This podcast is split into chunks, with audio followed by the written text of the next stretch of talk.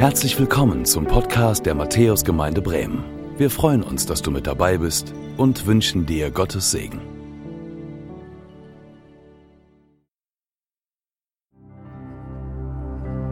Herzlich willkommen zu unserem Online-Gottesdienst heute an diesem Sonntagmorgen. Mein Name ist Andreas Schröder. Ich bin leitender Pastor in der Matthäusgemeinde hier in Bremen-Huchting und ich freue mich, dass wir diesen Gottesdienst online erleben dürfen. Wer hätte das gedacht? Dass wir solche technischen Möglichkeiten haben und nun diesen Gottesdienst gestalten können, das wäre vor wenigen Wochen für uns undenkbar gewesen. Und das alles wegen eines kleinen fürchterlichen Virus mit einem viel zu hübschen Namen Corona. Es zeigt sich, wenn Gottesdiensträume nicht mehr zur Verfügung stehen, dann definiert sich Gemeinde neu. Wir sind quasi im guten Sinne gezwungen, von zu Hause aus oder von wo auch immer wir diesen Gottesdienst online verfolgen, Kirche neu zu beschreiben, neu zu definieren. Wie wäre es, wenn du die Freiräume, die sich für dich nun auftun, wenn du diese Freiräume als Chance betrachtest, die Gott dir gibt. Damit will ich nicht die Corona-Pandemie verharmlosen oder herunterspielen, im Gegenteil, aber ich möchte ihre Negativmacht über uns relativieren. Jetzt, wo du nicht mehr deine Kirche besuchen kannst, schenkt Gott dir eine Zeit zum Nachdenken, eine Zeit der Entschleunigung und für manche von uns auch eine Zeit der Stille. Wie wäre es, du würdest diese Gelegenheit annehmen mit gutem Füllen, anstatt dich gegen die Corona-Herausforderung aufzuregen, zu rebellieren, dagegen darüber zu ärgern, dass manches einfach so nicht mehr möglich ist, wie es bislang noch funktionierte. Du kannst jetzt deinen Blick für Jesus neu schärfen. Du kannst dich auf ihn hin fokussieren in deiner Situation in deiner Verunsicherung, in deiner Angst, ja und auch in deiner Krise, die das vielleicht jetzt alles für dich bedeutet. Und eben dazu möchte ich dich heute mit dieser Predigt ermutigen. Machen wir uns zunächst einmal klar, jede Verunsicherung ist eine Krise. Jede Krise ist eine Verunsicherung. Und eine Krise, die Verunsicherung auslöst, zeigt, dass wir hilflos sind, dass wir längst nicht alles im Griff haben. Viel weniger im Griff haben, als wir manchmal denken. Ganz ehrlich, ich mag solche Zeiten überhaupt nicht. Ich mag es nicht, nicht die Dinge im Griff zu haben. Ich mag es nicht, selbstbestimmt, nicht selbstbestimmt leben zu können. Ich mag es nicht, wenn ich so gelebt werde, anstatt die Dinge selbst zu bestimmen. Und ich glaube, dass es vielen Menschen in dieser Zeit jetzt so geht. Menschen, die nach Orientierung suchen, in dieser Corona-Krise, weil sie verunsichert, weil sie Ängste schürt. Was kommt da alles auf mich zu? Wird es vielleicht noch schlimmer werden? Packe ich die Herausforderung? Was macht Corona gesundheitlich mit mir? Das sind Fragen, die Menschen haben. Und für manche von uns wird es von Tag zu Tag ja noch schlimmer. Wohin mit den Kindern, wenn Kindergärten und Schulen dauerhaft geschlossen bleiben, jetzt noch längere Zeit und ich arbeiten gehen muss? Wie schaffe ich meinen Alltag unter diesen neuen Gegebenheiten? Was bedeutet Corona für meine Selbstständigkeit, für mein Geschäft, für meine Firma? Reicht das Einkommen aus, wenn ich nun in Kurzarbeit gehe? In einer solchen Krise möchte ich nichts beschönigen. Die Veränderungen durch Corona sind gewaltig. Ja, und es stimmt.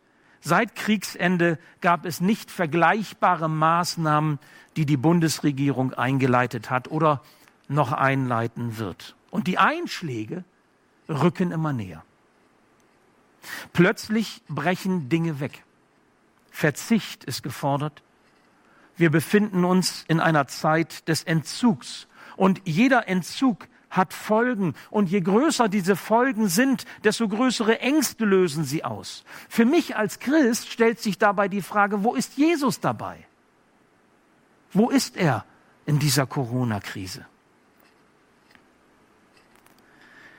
Ich habe ihn in meinem Leben immer wieder als eine Art Krisenmanager erlebt. Wenn ich in Zeiten der Not war, konnte ich mich ihm zuwenden. Ich habe gemerkt, ich habe erfahren, ich habe gespürt, er hat mehr Weitblick, er hat mehr Weisheit, mehr Zuversicht als ich. Und manchmal hat er auf dem Boden meiner Verunsicherung das Pflänzchen der Hoffnung wachsen lassen. Das war ein großartiges Erlebnis. Und wegen dieser Erfahrung der Begegnung mit Jesus bin ich zutiefst davon überzeugt, dass er auch jetzt, in dieser Zeit, für mich da ist. Mit einer großen Portion Hoffnung und eben mit dieser Zuversicht, die ich brauche. Ja, nicht nur für mich, das glaube ich, sondern auch für dich, wenn du es willst. Vielleicht brauchst du auch diesen Blick weg von Corona, hin in die Richtung Gottes, weg von dem, was dich bindet, weg von dem, was dich gefangen nimmt, weg von dem, was dich herunterzieht, hin zu dem, der dir Hoffnung geben kann. Corona bedeutet Krone. Deswegen habe ich vorhin gesagt, ein viel zu hübscher Name für solch widerlichen Virus. Krone. Wie wäre es? Wie wäre es, wenn du diesem Virus die Krone abnimmst und diesen Virus quasi entmachtest und sie dem gibst, der die Krone tragen möchte, nämlich Jesus Christus, der Herr in unserem Leben. Im Psalm 62, Vers 6 lesen wir, nur bei Gott komme ich zur Ruhe. Er allein gibt mir Hoffnung. Das wünsche ich dir. Ich wünsche dir, dass du bei ihm zur Ruhe kommst. Bei allem, was dich momentan aufwühlt, bei allem, was dich bewegt, bei allen Fragen, ja und auch allen Ängsten, die du vielleicht hast, dass du mit Hoffnung beschenkt wirst, die nur Jesus dir geben kann. Ich möchte dir jetzt eine Geschichte erzählen. Eine Geschichte, die uns in der Bibel überliefert ist. Sie handelt von einem Mann mit Namen Eliyahu, besser bekannt für uns als Elia. Sein Vater hatte ihm diesen Namen gegeben. Elia bedeutet, Yahweh ist mein Gott. Und irgendwie ist dieser Name, Yahweh ist mein Gott, Programm in seinem Leben. Gott mit uns. Ich meine, das wäre doch was, oder? Elia, ein Prophet im sogenannten Nordreich Israels damals, sicherlich kein Traumberuf, den er hatte, Sprachrohr Gottes zu sein, den Menschen das Gericht anzukündigen, ja auch mal was Gutes, auch das Heil, aber viel Negativbotschaft, die Menschen auch schockt und schwerfällt. Er hat sich nicht beliebt gemacht mit dem, was er getan hat. Er hat viel Widerstand erlebt, er hat Verfolgung erlebt. Da gab es zum Beispiel diesen König Ahab zu seiner Zeit. Als der König Ahab seine phönizische Prinzessin Isabel geheiratet hatte, da erstarkte der Baalskult im Land. Also dieser Götzendienst, der ziemlich krass war für damalige Zeit und Verhältnis auch. Gottgläubige wurden infolgedessen unterdrückt, Altäre wurden zerstört, ja, und die Propheten, sie wurden hingerichtet. Und aus dieser Situation heraus hören wir im ersten Königebuch Kapitel 19 etwas über Elia und ich möchte euch einen kleinen Abschnitt davon einmal vorlesen. Da packt Elia die Angst. Er rennt um sein Leben und flieht bis nach Beersheba ganz im Süden Judas. Dort lässt er seinen Diener, der ihn bis dahin begleitet hat, zurück. Allein wandert er einen Tag lang weiter bis tief in die Wüste hinein. Zuletzt lässt er sich unter einem Ginsterstrauch niederfallen und wünscht sich tot zu sein. Herr, ich kann nicht mehr, stöhnt er. Lass mich sterben. Irgendwann wird es mich sowieso treffen, wie meine Vorfahren. Warum nicht jetzt? Er streckt sich unter den Ginsterstrauch aus und schläft ein.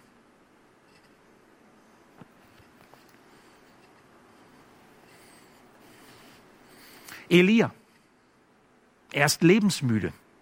Er kann einfach nicht mehr. Er will nicht mehr. Er weiß nicht mehr weiter. Was ihm fehlt, ist eine echte Ermutigung. Darf ich dich fragen, was sind Zeichen der Hoffnung, die dich wieder aufrichten, wenn du am Ende bist? Was brauchst du?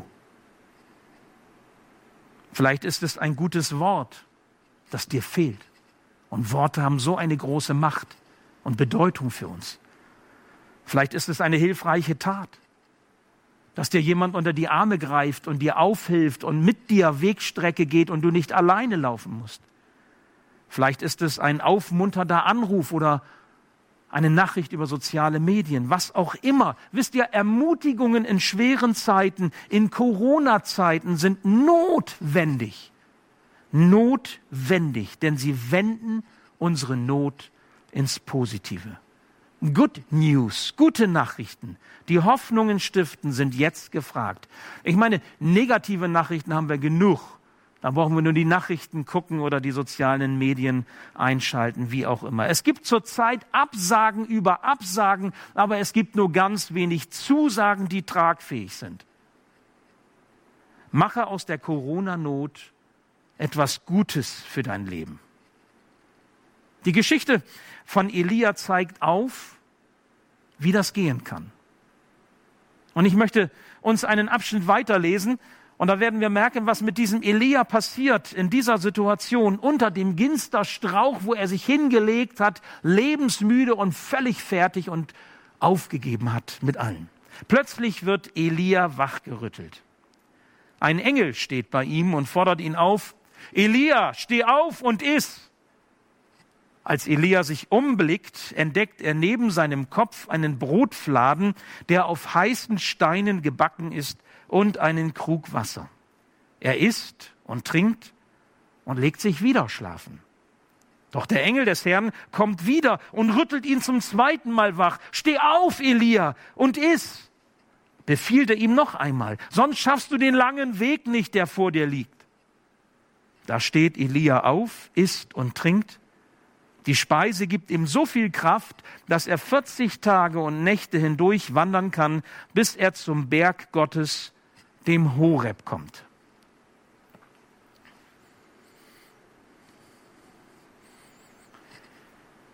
Die Angstmacher des Lebens, Angstmacher, die Elia kannte, auch wir kennen diese Angstmacher des Lebens. Es gibt sie bei mir und ich denke auch bei dir. Und weißt du, was das Schlimme an diesen Angstmachern ist? Dass sie tief in uns drinnen sind. Nicht irgendwelche Dinge, nicht irgendwelche Menschen, nicht irgendwelche Ereignisse machen uns letztlich zu schaffen. Es ist zum Beispiel vielmehr Angst, die Angst zu versagen, die uns zu schaffen macht. Es ist die Angst vor der eigenen Scham, wenn wir es nicht hinbekommen. Die Angst, anderen nicht zu genügen. Die Angst, uns selbst nicht zu genügen oder Gott nicht zu genügen. Die Angst davor, leer auszugehen, die Bedürfnisse, die wir in uns haben, nicht gestillt zu bekommen. Die Angst, Kontrolle zu verlieren im Leben. Die Angst, nicht echt sein zu können. Weißt du, weil wir diese Angstmacher tief in uns tragen, darum werden wir sie auch nicht wirklich los, egal was wir tun. Sie sind da, weil es uns gibt. Sie sind da, weil es uns gibt. Du kannst in dieser Zeit von Corona versuchen wegzulaufen, zu verdrängen oder irgendwie zu kompensieren. Du kannst sogar so richtig die Sau rauslassen. Ja, warum denn nicht? Es sieht ja keiner. Du bist ja alleine zu Hause. Aber dir selbst kannst du damit nicht entfliehen auch wenn du dich hiermit oder damit für kurze Zeit betäubst oder ablenkst. Vieles davon wird dir letztlich nicht gut tun. Und am Ende ist der Frust sogar noch umso größer. Schauen wir noch einmal auf Elia. Für Elia ist diese Krisenzeit, die er erlebt, wie eine Wüstenzeit. Und Gott scheint sich nicht um ihn zu kümmern. Naja, auf jeden Fall lässt er das in seinem Leben zu. Ich könnte mir auch vorstellen, dass Elia gefragt hat, warum lässt du das zu, Gott? Wo bist du in dieser Situation? Manches geschieht doch auch bei uns und Gott lässt es zu. Kennst du das nicht auch? Und vielleicht fragst du dich dann, wo bist du, Gott, bei alledem, was mich schreckt in diesen Tagen? Krisenzeiten sind Wüstenzeiten. Und ja, sie fühlen sich manchmal an wie Sterben. Sie haben mit Entzug zu tun, mit Verlust oder auch mit Opfer. Und das tut weh. Doch bei Elia wird etwas ganz Entscheidendes deutlich. Gott spricht ihn an. Gott schickt ihn zum Berg Horeb. Nun muss man wissen, dieser Berg Horeb, das ist der Berg, auf dem Mose dem lebendigen Gott begegnet ist. Quasi so der Anfang der Geschichte Israels mit Gott der Anfang des Bundes Gottes mit Israel. Es ist für Elia wie ein Weg hin zum Ursprung seines Glaubens, hin in die Gemeinschaft mit Gott. Vielleicht braucht es genau diesen Entschluss auch bei uns. Vielleicht brauche ich, vielleicht brauchst du genau diesen Entschluss. Ich gehe dorthin, wo mein Glaube an Jesus beginnt, wo meine Hoffnung Stärkung erfährt. Gott greift ein bei Elia. Er sendet einen Engel, heißt es hier. In der Bibel tauchen diese Boten Gottes auf, wenn es Gott ganz wichtig ist, dass wir Menschen seine Botschaft auch wirklich verstehen. Ich meine, hast du schon einmal versucht, einen lebensmüden und depressiven Propheten, der sich unter einen Ginsterstrauch gelegt hat, um zu sterben, wachzurütteln? Das kann wohl nur ein Engel. Und genau so ist es hier. Der Engel gibt Elia zu essen, zu trinken. Frisches, noch warmes Brot, sagt unser Text, und kühles Wasser. Brot und Wasser sind seine Rettung in der Wüstenzeit. Wow, das finde ich stark. Gott kümmert sich um seinen Mann. Ganz konkret, ganz praktisch. Er stärkt Elia mit allem Nötigen, sonst hätte er es nicht geschafft. Elia ist so mit seiner Flucht, ist so mit seiner Angst beschäftigt, dass er vergessen hat zu essen und zu trinken. Und ohne etwas im Magen zu haben, völlig ausgetrocknet, liegt er auf dem Boden und kann nicht mehr. Aber Gott ist das scheinbar nicht egal. Ich möchte dir vom Wort Gottes heute Morgen zusagen, Gott weiß um dich. Egal wie es dir geht, Egal wie es um dich steht. Gott sieht dich. Es ist ihm wichtig, wie es dir geht. Es ist ihm auch wichtig, was du brauchst. Du sollst nicht leer ausgehen. Er gibt dir, was er für dich bereithält, damit du den Weg, den er dich führt, auch gehen kannst. Dein Weg ist sicherlich nicht eine 40-tägige Wanderschaft zum Berg Horeb. Aber vielleicht ist die Zeit, die du jetzt durchzustehen hast, auch eine lange Wanderung, eine Zeit der Corona-Krise, die du durchzustehen hast, ohne aufzugeben. Und ich denke, diese Zeit wird länger als 40 Tage dauern. Auf dem Weg hin zum Ursprung seines Glaubens begegnet Elia dem lebendigen Gott. Was ist, wenn diese Zeit für dich zur Begegnung mit Gott führt und du zum Ursprung deines Glaubens zurückkehrst, was macht das mit deinem Leben? Ich habe für mich eine Entscheidung getroffen. Ich wende mich in diesen Tagen dem Krisenmanager Jesus zu, weil ich mich bei ihm gut aufgehoben weiß. Mit ihm an meiner Seite habe ich Hoffnung weil ich bei ihm zur Ruhe kommen kann, trotz allem, was passiert, trotz allem, was in mir an Unruhe ist. Und das bedeutet mir sehr, sehr viel in diesen schweren Zeiten.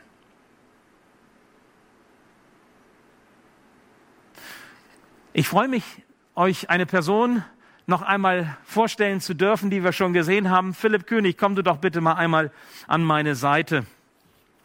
Philipp, schön, dass du da bist. Ich freue mich, dass wir zusammen diesen Gottesdienst ja. gestalten können. Ähm, Philipp, du bist ja übrigens gar nicht mehr lange hin, dann bist du der zweite Pastor hier in dieser Gemeinde. Es wird eine spannende Zeit miteinander. Ich bin schon ganz positiv äh, angespannt und freue mich auf das, was wir miteinander in dieser Gemeinde auch erleben dürfen für die Zukunft. Ähm, Philipp, es ist ja so, wenn man solch ein Thema hat, Ermutigung in Corona-Zeiten, dann ist das eine sehr emotionale Gemengelage, sag ich mhm. mal. Also ich sag mal, also mancher Zuschauer hat seine Frage, ihre Frage, Zuschauerin, so Gedanken zu diesem ganzen Thema. Ich könnte mir zum Beispiel vorstellen, dass jemand äh, so sagt, ja, ich bete ja auch zu Gott. Ich möchte ihm mein Herz ausschütten, aber ich habe so den Eindruck, das Gebet kommt bei ihm nicht an. Mhm das Gebet bewirkt nicht das, worum ich bitte, ja? Und es ist fast so, als würde es nur bis zur Zimmerdecke gehen. Was würdest du ja. so jemandem sagen oder raten?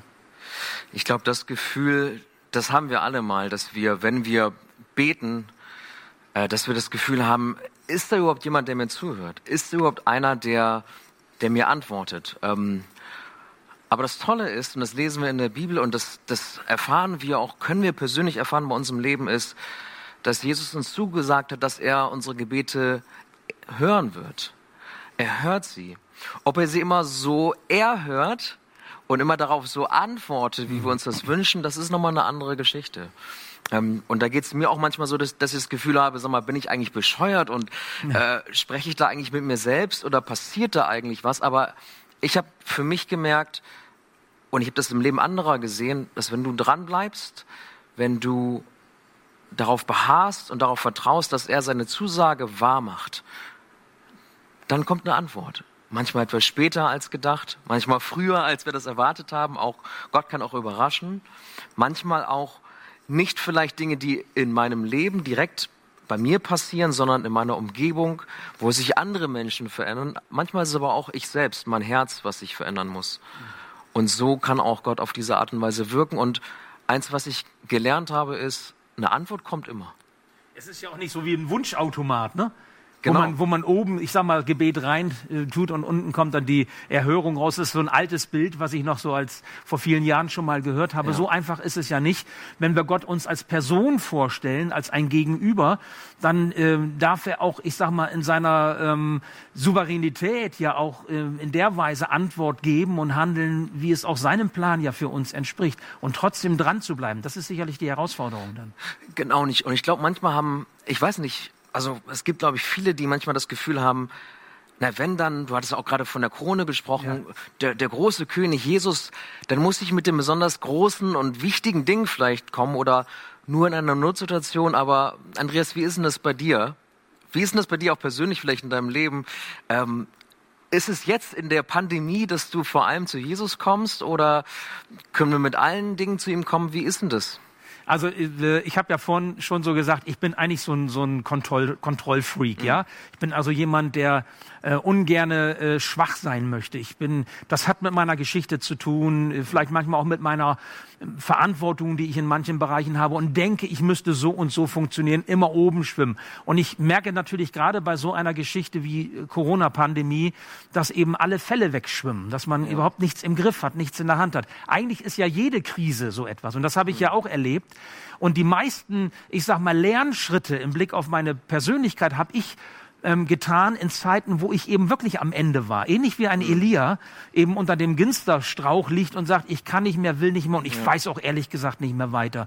Und dann zu erleben, wie Hilfe kommt. Durch einen anderen Menschen, durch ein Wort, das mich erreicht, durch ein Gedanke, manchmal durch ein Gefühl oder wenn Gott mhm. tatsächlich direkt so ins Leben hineinspricht. Das habe ich schon erlebt, aber es ist nicht immer leicht. Es ist schon echt eine Herausforderung. Es fühlt sich auch nicht gut an. Ich habe ja eben davon gesprochen, das ist manchmal so wie so ein Sterben auch. Man lässt ja etwas los. Träume, Vorstellungen ähm, Sicherheiten, die man, wo man sich sicher wägt, ja, ja und meint, jetzt habe ich's und stellt auf einmal fest, bin ich gar nicht, ja. Ich weiß nicht, ob ich gesund bleibe. Ich weiß nicht, äh, was passiert. Ich weiß nicht, ob's reicht, ja. Und all diese Dinge, wir merken das, äh, diese Krise, die wir jetzt haben, die wird global ja große Auswirkungen ja. haben. Das äh, ent entwickelt sich ja immer mehr und wird immer deutlicher. Und ich glaube, umso wichtiger ist es, ähm, dass man die Hoffnung nicht aufgibt, weil ohne Hoffnung an der Stelle zu sein, das wäre in der Tat schon der Tod. Und, und gleichzeitig, ich glaube ich, ich habe es bei mir gemerkt, vielleicht geht es euch auch so. Ähm, Gebet nicht nur, weil man vielleicht Angst hat. Ich, ich, ich selber habe gar nicht so eine Angst, ehrlich gesagt, weil äh, da bin ich ganz ehrlich, ich gehöre weder zur Risikogruppe ja. und ähm, versuche mich eigentlich ganz gut ja, zu bewegen. Du bist ja noch ein junger Spund. Ne? Ich bin noch ein junger Spund, genau. Aber, ähm, aber ich ärgere mich. Ja. Und das merke ich auch, dass ich, dass ich dass ich jetzt in dieser Zeit irgendwie auch ähm, Jesus bitte, und manchmal komme ich mir da dumm vor, aber das müssen wir, glaube ich, gar nicht, dass ich, dass ich mich ärgere darüber, wie andere sich verhalten. Im Kaufland, wo ich gestern war, äh, wo es drunter und drüber ging. Oder dass ich mich ärgere, dass äh, einige auf Corona-Partys gehen und das gar nicht ernst nehmen. Äh, da merke ich, da, da, da kommt in mir so diese Ungeduld und auch der Ärger über meine Mitmenschen, auch über da, wo nicht geholfen wird, ja. im Gegenteil. Ähm, und da habe ich auch gemerkt, dass es auch in so einer Situation hilft, ähm, für eine Veränderung des eigenen Herzens nochmal zu beten. Ja. Ja. Äh, und da auch den Blick weg von sich selbst zu nehmen, ob man jetzt so wie ich sauer ist oder so wie du vielleicht auch manchmal äh, dann jetzt die Sorgen hat oder auch viele andere, die Sorgen haben, den Blick nochmal ja. auch von sich wegzurichten ähm, auf ihn. Ja. Und da hätte ich nochmal eine Frage an dich, Andreas. Wenn wir, den, wenn wir, den, Blick so wegrichten von uns auf die Welt und wir merken ja, wie das die ganze Welt gerade so gefangen nimmt, dann ist ja eigentlich eine Frage, die so nahe liegt und die mir auch so oft gestellt wird, vielleicht dir auch, ist, warum lässt Gott eigentlich sowas okay. zu? Warum lässt er eigentlich so eine, so eine Pandemie zu? Weil er könnte doch eigentlich, er könnte doch alle heilen und dafür sorgen, dass das jetzt nicht weiter ausbricht und noch mehr Menschen daran erkranken. Also das ist, zählt für mich zu einer, zu einer der schwersten Fragen überhaupt. Und ähm, ich habe da keine ähm, pauschale Antwort, die jetzt äh, alles Leid jetzt hm. erklärt. Mhm. weißt du, ähm, so als Seelsorger, als, als Pastor, der ich ja auch Menschen äh, begleite, äh, die Nöte haben, die Krisen durchleben oder im Sterben liegen oder auch Menschen begleite, die Abschied nehmen und äh, trauern. Äh, ich habe das so oft selber auch schon erlebt, äh, wo ich diese Frage habe, warum? Hm. Warum Gott? Warum lässt du das so zu? Und es lässt sich ja schon im einzelnen Leid nicht einfach so äh, beantworten, ja. Also es ist, und wie soll es denn dann bei einer Pandemie zu einer ganz klaren Antwort kommen? Ja, das ist deswegen oder weil, ja. Ähm, also diese Antwort habe ich nicht. Ähm, ich glaube, dass manches Leid, was wir erleben, natürlich schon auch menschengemacht ist. Also manchmal ist es ja so, dass Leid passiert in dieser Welt und äh, man fragt lange nicht nach Gott. Und wenn das Leid dann da ist, sagt man, wo bist du Gott, ja? Also das ja. ist so, ja, das ist dann auch ein Stück äh, etwas, was ich ja selbst zu verantworten habe. Gott lässt es aber zu. Ja, so wie bei dem Elia auch. Ähm, die Propheten wurden hingerichtet durch äh, König Ahab und Elia musste fliehen, um sein Leben zu schützen. Natürlich ist das eine existenzielle Not. Warum, kann man fragen. Ähm, aber ich glaube, die Warum-Frage ähm, ist schwer zu beantworten und ich führt auch vielleicht gar nicht immer zu einem äh, guten, zu einer guten Antwort, zu einem guten Ergebnis. Ähm, ich habe mal einen Satz gehört, der mir geholfen hat. Der ist vielleicht ein bisschen, klingt nicht so poppig und peppig, aber der hat es trotzdem in sich. Gott führt nicht immer am Leid vorbei aber er führt durch das Leid hindurch. Elia hat diese Erfahrung gemacht, durch das Leid hindurch Gott zu erleben. Und ich glaube, das ist für mich ein Trost gewesen in diesen Fragen, wo ich mit Leid zu tun hatte. Einmal selber, auch in meiner eigenen Situation, in meiner Familie, aber auch im Umgang mit anderen zu glauben und zu sehen auch, wie Gott da ist und durch dieses tiefe, finstere Tal hindurchführt, mich nicht alleine lässt, aber er führt mich nicht immer dran vorbei. Und warum das so ist, warum er das überhaupt zulässt, warum das Leben eben kein Urlaub auf dem Ponyhof oder immer Sonnenschein ist. Vielleicht werde ich es wissen, werden wir es wissen, wenn wir irgendwann einmal bei ihm sind. Aber ich glaube, wir kommen aus dieser Nummer so jetzt nicht raus. Und dennoch zu glauben. Aber Philipp, eine Frage an dich.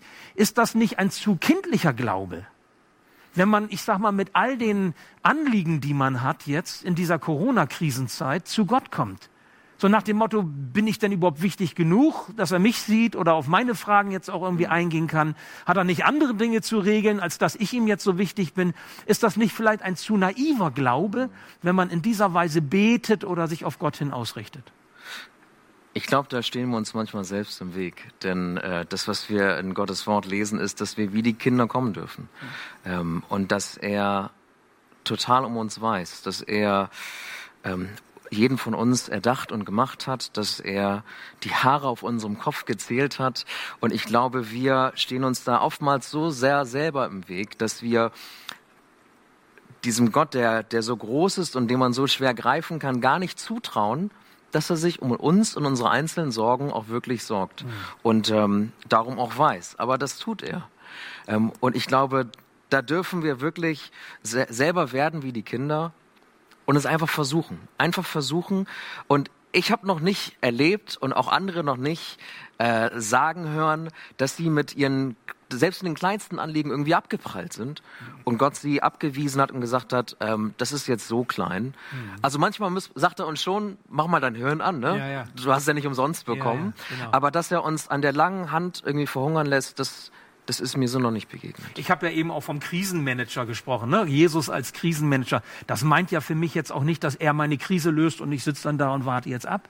Äh, aber so dieses Dranbleiben an ihm. Weißt du, ich glaube auch ähm, zu beten, Gott das Herz auszuschütten, mhm.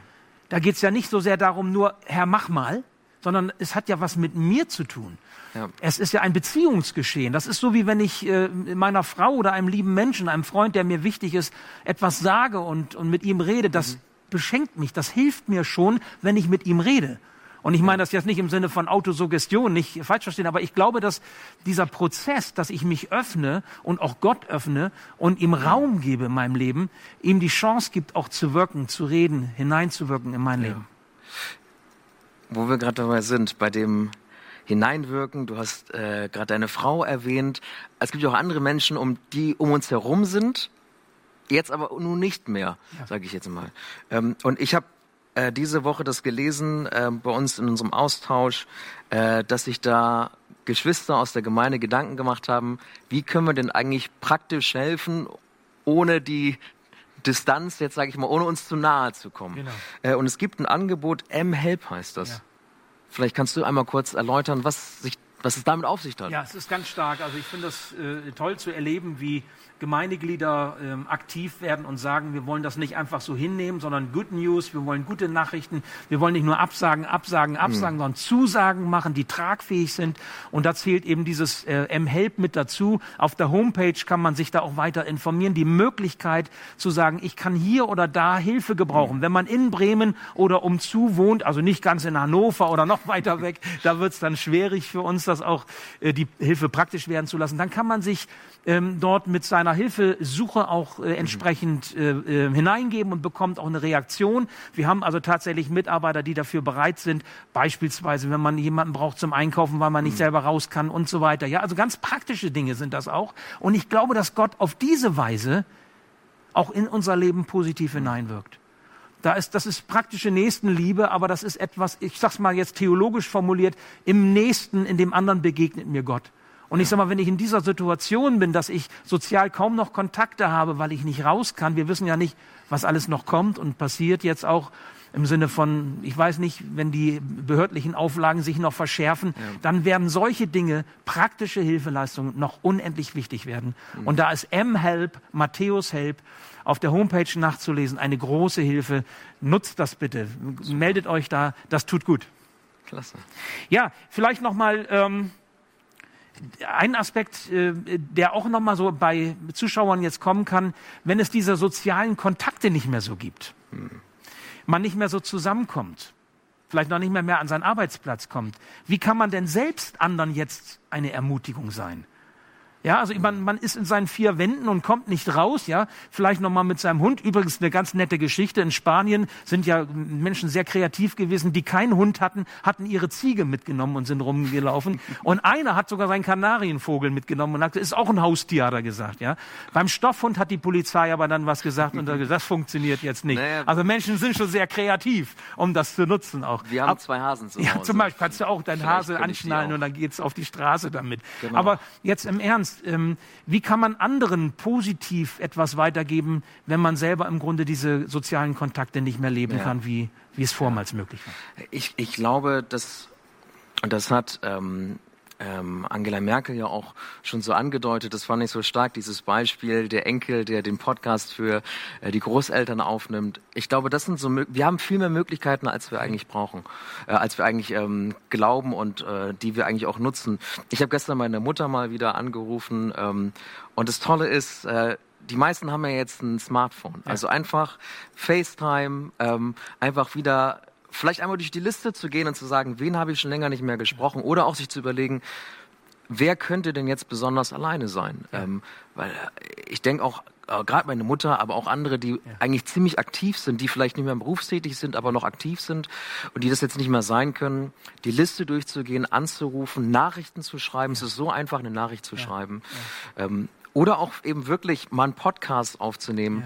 Ich habe jetzt gesehen, ähm, Katrin Lederer hat das gepostet auf Instagram, ähm, eine nette Nachricht an die Mülltonne zu hängen und dem und den, die, die, die, den Müll abholen, einfach zu danken auf die Art und Weise, dem Postboten zu danken, eine Kleinigkeit dazulassen, Blumen vor die Tür des Nachbarn zu legen. Ähm, und es kam Kuchen zurück, habe ich auch schon gesehen in der Insta-Story. Also es gibt verschiedenste Möglichkeiten, wie wir selber ähm, anderen nah sein können, ohne ihnen wirklich nah zu sein. Also da ist die Digitalisierung und auch die äh, sozialen Medien, Medien natürlich echt ein Segen. Das merken wir in dieser Zeit, ja. eine Zeit, wo wir eben nicht mehr so raus können. Aber vielleicht ist das auch für dich nochmal im Punkt, du bist ja nur eine jüngere Generation. Weißt du eigentlich, dass es heute auch immer noch Postkarten gibt? Also selbst diejenigen, gehört, ja. selbst, ja, schon mal von gehört. Also selbst diejenigen, mal ernsthaft, die, die jetzt keine, kein, kein Smartphone haben oder kein ja. Tablet oder kein ähm, PC, mit dem sie jetzt äh, kommunizieren können digital, haben die Möglichkeit, mal einen Brief zu schreiben. Wie in alten Zeiten oder eine Karte zu verschicken. Verstehst du? Und, ja. Oder wirklich einfach nur den Telefonhörer äh, zu nehmen. Das funktioniert alles noch trotz Corona. Ja. Und das ist wirklich, glaube ich, auch, äh, sind so die kleinen Zeichen auch der Wertschätzung, der Unterstützung, der Ermutigung, die jetzt ganz entscheidend sind. Ja. Und ich glaube, darüber wirkt Gott auch in unser Leben hinein. Und das wünsche ich dir, wünsche ich uns beiden, das wünsche ich auch euch, dass ihr das so erleben könnt in dieser Corona-Krise, dass es weitergeht, dass es Ermutigung gibt für euch von Gott, aber eben auch durch Menschen, die euch auf diese Weise begleiten auf eurem Weg, damit ihr nicht alleine seid. Dankeschön, Philipp, für den, den, Dialog und äh, unser Gespräch, das wir miteinander führen konnten. Ich möchte dich nun einladen, mit mir zusammen zu beten. Ich möchte ein Gebet sprechen, ein Gebet, das so aus meinem Herzen kommt. Ein Gebet, wo ich mich selber Gott noch einmal so ausliefere, wo ich mich auf ihn hin fokussiere. Vielleicht möchtest du dieses Gebet mitsprechen, dieses Gebet, zu dem der der wahre Corona-Kronenträger ist. Erlaubt mir einfach dieses Bild, Corona, die Krone, Jesus, der die Krone trägt, der die Macht hat. Und ihm möchte ich mich zuwenden, ihm möchte ich mich ausliefern. Vielleicht möchtest du die Worte, die ich wähle, zu deinen machen. Dann kannst du dieses Gebet, das ich gleich spreche, in deinem Herzen oder auch laut mitsprechen. Vielleicht möchtest du auch eigene Worte wählen. Ist okay. Mach es ruhig, ist auch gut. Hauptsache, wir beide suchen den Anschluss an die Quelle unseres Glaubens, den Anschluss an der Ermutigungsquelle, an der Hoffnungsquelle, die wir so nötig haben. Das ist es, was wir brauchen. Und du siehst jetzt dieses Gebet eingeblendet im Screen. Und ich lade dich ein, es zu deinem Gebet zu machen. Herr Jesus Christus, in dieser unsicheren Zeit komme ich zu dir. Ich bitte dich um Bewahrung und ganz besonders auch um Hoffnung. Bei dir möchte ich zur Ruhe kommen, mich neu auf dich hin ausrichten. Gib, dass diese Zeit ein Weg für mich ist, hin zum Anfang meines Glaubens. Hilf mir, das Schwere in dieser Zeit zu tragen, den Entzug, den Verlust, das Opfer. Und lass mich die Zuversicht, die du schenkst, nicht verlieren. Danke für die Menschen, die trotz Corona im Einsatz sind, damit ich leben und arbeiten kann. Und danke, dass du dein Mitgehen verheißen und zugesagt hast. Mit dir an meiner Seite kann ich über Mauern springen. Amen. Danke fürs Zuhören. Wir hoffen, dass du heute inspiriert und ermutigt wurdest durch Gottes lebendiges Wort. Unser Gebet ist, dass es viel Frucht bringt. Weitere Infos findest du unter www.matthäus.net.